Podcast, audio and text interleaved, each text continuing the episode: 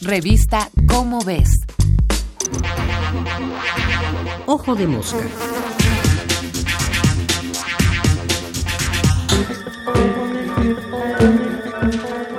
¿Qué se necesita para ser científico?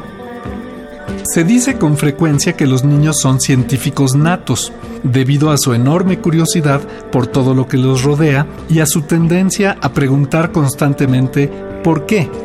Y en efecto, para ser científico se requiere, en primerísimo lugar, tener una enorme curiosidad, el deseo de descubrir la causa de las cosas, cómo funcionan, por qué ocurren. Es un buen comienzo, pero para ser a un verdadero científico no basta con la curiosidad. Hay otras características personales que ayuda a tener o que vale la pena desarrollar para dedicarse exitosamente a una actividad tan demandante y especializada como la investigación científica. Pero a la hora de distinguir aquello que es verdadero, sin importar las circunstancias o creencias de cada quien, hay un tipo de conocimiento especial, el conocimiento científico. Pero, ¿qué tiene de especial la ciencia? Además de curiosidad, un futuro científico o científica debería poseer creatividad para imaginar posibles respuestas a sus preguntas. La ciencia es una actividad eminentemente creativa porque para proponer hipótesis y métodos para someterlas a prueba se requiere salir de lo convencional e imaginar nuevas posibilidades. Rigor porque en ciencia el pensamiento creativo requiere de su contraparte. No basta tener buenas ideas, es necesario verificar que coincidan con lo que ocurre en el mundo real. Para cualquier hecho pueden existir múltiples explicaciones plausibles que suenen lógicas, pero el científico necesita asegurarse de que las hipótesis que propone realmente sean la mejor explicación posible en un momento dado y la más sólida.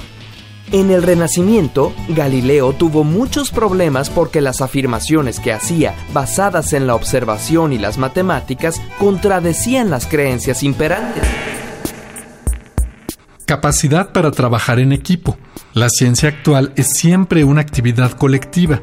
Ya no existen los científicos solitarios de las novelas románticas del siglo XIX. Desde hace mucho, el nivel de complejidad de la investigación científica y el costo y especialización de los instrumentos requeridos para realizarla hace que la colaboración sea indispensable. Hoy, la Big Science, el trabajo interdisciplinario y los grandes equipos internacionales de investigación son la norma. Un científico que no cuente con las habilidades para sortear los inevitables conflictos que surgen en toda interacción humana estará en desventaja. Paciencia, porque la ciencia se toma su tiempo. Formarse como científico requiere, además de estudiar una licenciatura, cursar al menos una maestría y un doctorado, y desarrollar una línea de investigación lleva años de trabajo antes de comenzar a dar frutos. En ciencia, la satisfacción es un premio que solo obtienen quienes son capaces de esperar. Porque nuestro universo es asombroso y maravilloso. Entonces, la ciencia no es un conocimiento lejano y extraño, sino una actividad que tú puedes practicar. Lo haces cuando te preguntas algo y te respondes experimentando, observando, pensando explicaciones con lógica y terminando con más preguntas.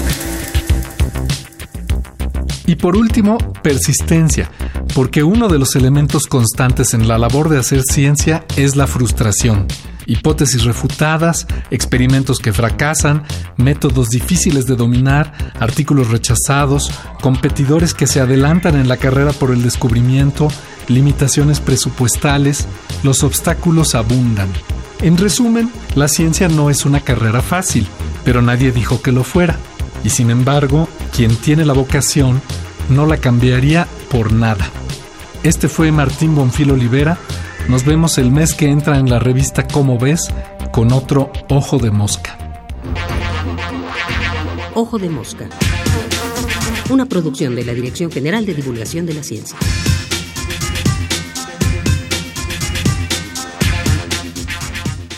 Revista Cómo ves.